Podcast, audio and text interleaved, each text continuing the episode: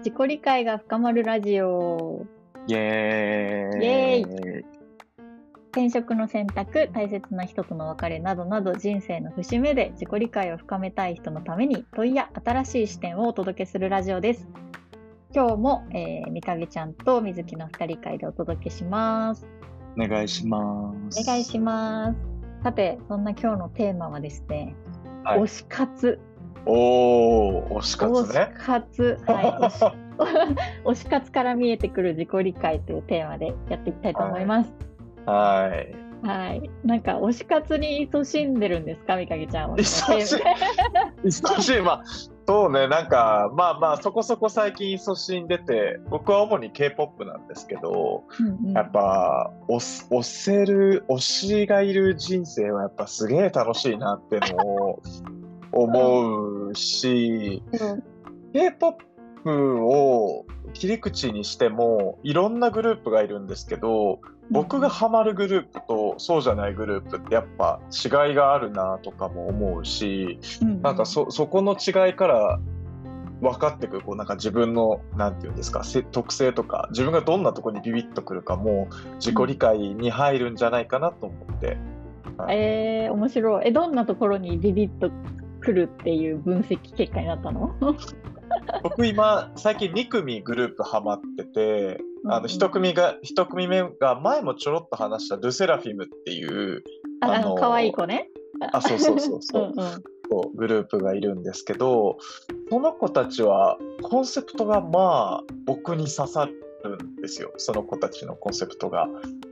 でその子と近いみたいなやつだっけ？あそうそうそうそうそう。うん。そうそうそうそうそれもそうだしあのルセラフィムはなんか世の中のどんな視線とかも恐れず私たちの正解を突き進んでいくっていうのをえー、今前時面に そうそう。うん。前面に打ち出してるグループでなんか、ルセラフィムっていうアルファベットの綴りも並び替えたら「I'm fearless」っていう私は恐怖知らずっていうその文字を並び替えたらそうなるようにあえてしてるぐらい結構コンセプトがそういう風にしててなんか曲の歌詞も結構私が歩んできたキャリアバカにしないでとか、うん。あの社会とか周りはこういう道を選べって私に言うけどでもそれは私にとって最適じゃないからみんなが禁じられた道を私は行くのよとか結構そういう歌詞とかをすごい書いてて、うんいやーなんかいいよなそういう風にこう自分らしく突き進んでいく感じ押せるわーみたい うんな。うんうん。そうあじゃあ自分の中にある何かと共鳴して押せるわってなってるんだね。そうですね。で、特にその宮脇さくらっていう子がいるんですけど、そのルセラフィムにいる子。で、その宮脇さくらがそのルセラフィムのコンセプトの結構生き様を体現するような今までの人生過ごしてきてるんで、うんあ、なんかそういうところも、なんか、ただコンセプトを架空で作ったんじゃなくて、そのメンバーの実体験をもとに作ってるとこが、いやーなんかすげえいいなーって思うんですよね。うんえじゃあみかげちゃんの中にもそういう一面があるんだね。そうっすね。なんか周りとかね、世の中関係なずにやっぱ自分らしく強く生きていきたいやんっていうのは、うんはい、思いますよね。あーっていうことが分かったのか。推し活わかりましたね。うん、わかりました。逆にその押せないみたいなのもあるのこうこういうグルーパーは押せなくてこういうグルーパーは押せるみたいな。グループ、このグループっていうよりかは、なんか日本のアイドルって、あのこれ言い悪いじゃないんですけど、結構どんどん成長を楽しんでいく感じが多いような気がしていて、うん AKB とか。最初はなんかすごいなんて言うんですかダンスも歌もまだまだ発展途上だけどそれをこう成長していく姿にファンがわーっていうみたいなそういう感じだと思うんですけど全くピンとこないんですよねそこに。じ。へえ。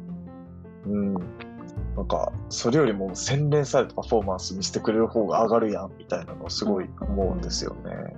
へえ。じゃあ洗練みたいなのもみかげちゃんの中で大事にしたい？価値観みたいなのがうんそういうので見えてくる。これは違うっていうので見えてくるんですね。そうですね。洗練もそうだし、多分曲がいけてるかどうか。この曲かっこいいみたいな。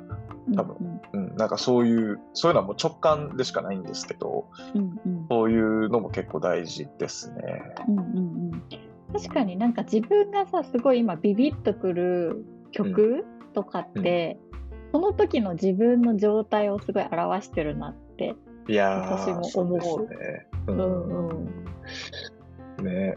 なんか僕34年前ぐらいは結構孤独感にまみれてたんですよ、うん。自分自身。うんなんかうんどうせ自分は一人だとか、うん。あのーなんだろう。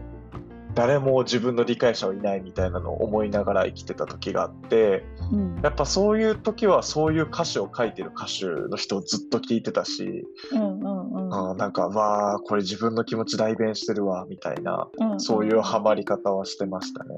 あーわかる。ーわかる。ー なんか病んでる病んでるって言い方あれだけどそのヒーリング的なことを言ってくれる歌詞がすごい好きだった時とか、うんはうん。なんか頑張ってたんだなあの頃みたいな。そうっすね。感じで思ったりしてた。僕一時期浜崎あゆみの曲とかめっちゃ聴いてた時期ありましたもん。え世代じゃないよね。世代じゃ世代じゃないけどたまたうま聴いてたら、うわこの歌詞今の俺やんみたいな。んへえそういうのありど。どんな歌詞だったの？えー、なんか、A Song for ばあ A Song, A Song for っていう浜崎あゆみさんのうん歌があったんですけど、なんか一人きりで生きていく、それが当たり前だと思ってたとか、うんなんだったっけな、なんかそういうこう、一人でもう自分、誰も力を借りずに孤独、でも孤独を感じるみたいなのを、なんかすごい、うん、うすなんか本当ストレートに書いてる歌詞があって、うんもうそれはたまに今でも聞いてますね。うんうんうん、なんかそういうのをさやっぱ共鳴するってことはさそのアーティストさんがうん感じてることとか、生み出す歌だったり言葉うん。をやっぱ共感するから。好き,、好きになるわけじゃない、うん。うんすごいさそのでもさ浜崎あゆみさんと会ったことなんてもちろんないしさそうですね。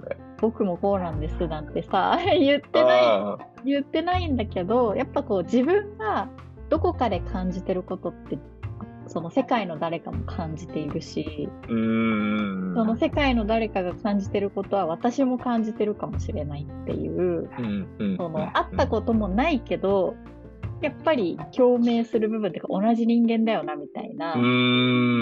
ところってすごいあるよね。ねそうですね。ね。だからそれがパワーになって、ね、明日も頑張ろうって思うことも多いわけだから、やっぱうん歌とかってすごいんだなって今、改めて思いましたけどね。うんうんうん、ないものを生み出せないもんね中に内側に。ん。ああ、そうっすね。うーん。ですね。推し活の醍醐味だよね。み、水木さんはなんか推し活勤しんだりとかしてないんですか？なんか推してる？最近ね、最近推し活、愛しい、あの、まあ、もともとすごいさ、ミスター・チルドレンああ、そうですよね。そうなんだけど、ちょうどね、ツアーが始まるんですよ。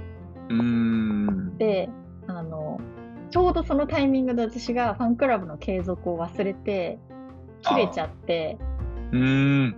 そうしたらなんか、本当は行きたいけど、なんかはい。もう、もうそのチケットを申し込みすら今回してなくて、ああ、申し込みすらしないなんて割とレアなんだけど、ええ最近はなんかそう自分の多分その推してる時って、うんそれを体現して自分の何か願いを体現してくれてるうん。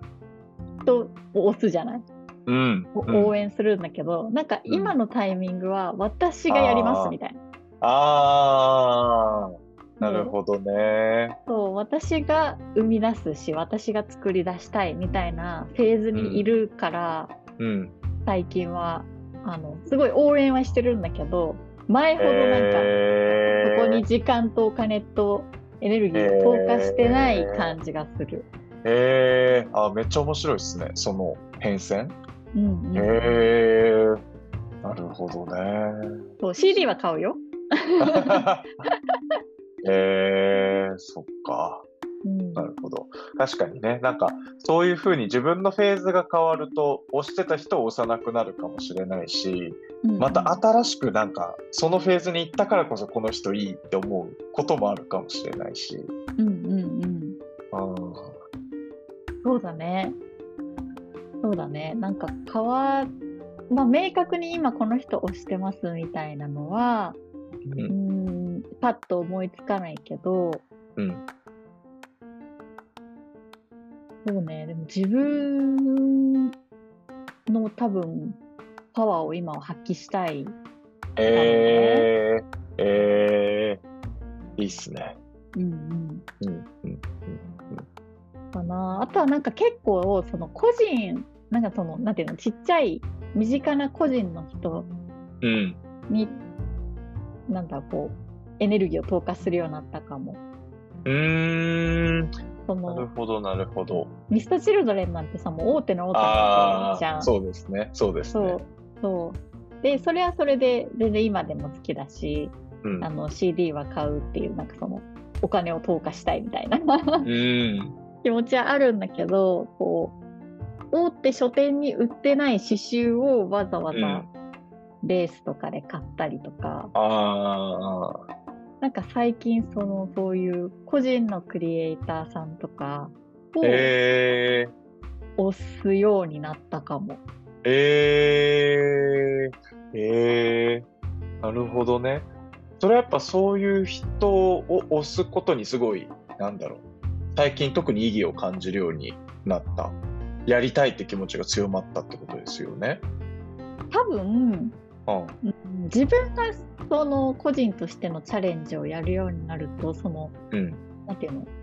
今まださ小さい芽、種の種とかこう芽の段階でうん。行って一番タフだなって思うのね、うーん。その売れちゃったらさある程度うん、もうもう売れてくじゃん。売れてく波及が起こるじゃない？うーん。だけどこのなんか今地道に一個ずつこう、うん。足跡を踏んでるまだ売れないみたいな段階って一番大変だし、ああの応援がめちゃめちゃ嬉しいなってでも自分あ、が確かにね。やったからこそ思うというかああ。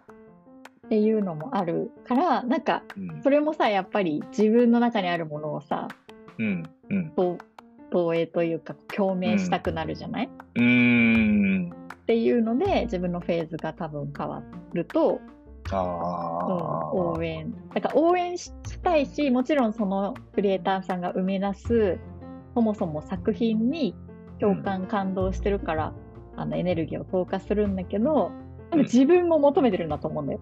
へえー。なるほどね。そうそうそうっていうのもあるかもね。ああ、なるほどね。うんうん、そういう共鳴の仕方か。ああ、面白い。うん。うん。うんそうだね。応援とも近いんですかね。うん。うん。応援、うん、応援じゃない推し活って。そうね。ああ、そうね。確かにね。うんうんううんん。いや、なんか、すごい、いや、な、なんなんですかね。こう、ちょっと、うまく言語化できるかわかんないですけど、うんめっちゃお金を投下する人いるじゃないですか。ルセラフィムが、これでちょっとでもより多くのライブとか、ルセラフィムに還元するんだみたいなので CD100 枚買うとか、うんうん。それはすごい応援だなと思うんですけど、うんうん。なんなんですかね、僕そこまでなんか、そこまでやりたい気持ちがなんかあんまり湧き起こらなくて、うんうんライブ見に来たいとかはあるんですけど、うん。まあ、まあそれもね、応援の一つだとは思うんですけど、うん。ねなんかふと今、自分にそこまでの応援のこう熱意が湧き起こらないのはなんでなのかなとかちょっと思いましたけどね。うん。なんかさ、ちょっとこ、なこ合ってるかわかんない、子育てみたいな、ああの、子育てってめちゃめちゃ親が子供にさ、お金をかけたりとかさ、そのアルバムを作ったりとかさうんうん。するじゃない？うん。っていうそのなんていうかな距離が近いとそこまでやってる人ってもうただのこう一ファンっていうよりかはうん。自分がこう親である感みたいな、なるほどなるほど。そうそうそうすごい距離があ私はすごいさ桜井さん遠い存在なのよね。うん、めちゃめちゃ応援してるけど、ー、うんまあ、コンサートに行くとか CD を買うとかなんかそういうことしかしてなくてなんかプロマイダー集めたりとかしてないんだけど。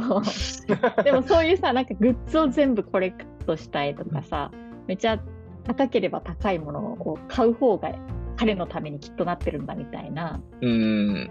なんかそういうなんだろうちょっとわかんないけどキャキャバクラとかにこはいはいはういはい。貢ぐみたいな。あれも推し活だと思うんだけど、そうですね。そうです。んん。あ距離が近いのかなみたいなー感じはする。確かに。なんか、そういうふうに捉えれること、僕は結構羨ましいなと思うことがあって、うん僕どっかで、いや、まあ、ルセラフィムそういうふうに応援はしたいけど、俺がそんな密、密がでも、もうガッポガッポみんなグッズ使うし、なんか、俺が多少、例えば買う CD1 枚から10枚にしたところで、そんな還元されんやろ、どっか現実的に振って冷静になっちゃう自分もいるから、うん。あんまりそこにお金をこう投下するこう意義を感じれない人間なんですけど、うんうん。なんかそういう人もちょっとそういうのも感じつつでもみたいなので、やっぱそこまで推し活してんのはすごいなーって思いますけどね。うんうんうんそれがむしろ自分の使命だと思っているところはあああ、確かに。る。うんねまあ、実際どれぐらいさそのうん。有名な人たちだとさ一ファンの声を聞いてるかなんてわからないけどさうーん。届いたら普通に嬉しいだろうなとは思いやー、確かに確かに。う。うん、やっぱその有名になりすぎすぎればすぎるほど遠くなっていくじゃない距離がうんファンとの距離が。うん。そうだからなんかねあのわかるよすごいどうどうせ私が1メッセージ送ったところで見見てもらえないんだろうなとかそうそう。そうそうそうそう。うんあるある結局人だからね人対人っていう距離感が人によって違うんだろうねうーん、あ、そうですね。うん。確かに。腑に落ちました。うんねでもそこまでた魂を燃やせることがあるというのはいいですね何どの活動いにせよねえ推しがいる人生はハッピーですよ。いいな、なんか私はそこまで、なんか、推しがいる人生はハッピーですよって言えるほど何かを推した経験がないからさ、あ逆にき気になるな、どういう心境なんだろうというか、あ。どういう自己理解なんだろうみたいな。ああ。何なんですかね。なんか、最近、僕、今いるフリースクールの中学生の子に、僕の推しを勝手に語る会をやろうと思って、今、スライドとか作ってるんですけど、うんうんやっぱ幸せですもん。うわ このどういう風に伝わもう魅力めっちゃありすぎてなんか何言えばいいんだろうとか、うん。ななんていうんですかね。なんか人にこうそうやってこう伝える時もやっぱ幸せを感じるし、うんうんうん。うん、あそうね。なんか推し活してる人って、本当に推してるよね。なんか心から好きでそれをやってるんだなっていう、それが対人に対してそうなのか、前回の話じゃないけど、コーヒーついてとか、うん。そうなのかっていうだけの対象の違いであって、うーん結局すごい好きなんだろうなっていう、そのものだったり人が。うん。うん聞いてるのはね、すごい好き。そういう、え本当にこれが好きなんだよ、みたいな。ー、えー、いやねでもそうやってこう興味ありそうに聞いてくれる人がいるのもお推しを話したい人からしたらめっちゃありがたいことですけどね。うんうんうん。いいよね、なんか、うんキラキラしてるじゃん。そうっすね。そうっすね。うんうん。それを聞くのは、やっぱこう個性が出るから、うーん。その人らしさみたいなの、うんやっぱ自己理解とつながってると思うんだけど、うん。どこに感動してるのかとか、うーん。聞いていくと、そういうらしさみたいなうん。かけらが見えてくるのが私は好き。確かに確かに。うん、そうですよね。推しを深掘りしていくと、あ、この人はこういうとこビビッとくるんだ、みたいなのがね、わかりますもんね。うん。うん。いや、ありがとうございます。惜しかった。はい。はーい。遠いですいい時ね。間だ。はい、遠い。えー、でも推し活の知ってる、もし、なんか前提、推し活してる前提になっちゃうけど、何かを推してるとするならば、その推してる対象のどこに惹かれてて。それが自分の中にあるかどうかみたいはないのは、ちょっ。と。問いとして置いてみたいなと思いました。確かに。ない場合とか気になりますしね。感じで、ぜひ振り返りの自己理解のポイントに視点にしていただけたらなと思います。はい。はい、ではでは、このラジオを聞いてみて、皆さんどういうお気持ちでしょうか？何かを押したくなったかもしれません。良い景色を。また来週。ありがとうございました。ありがとうございました。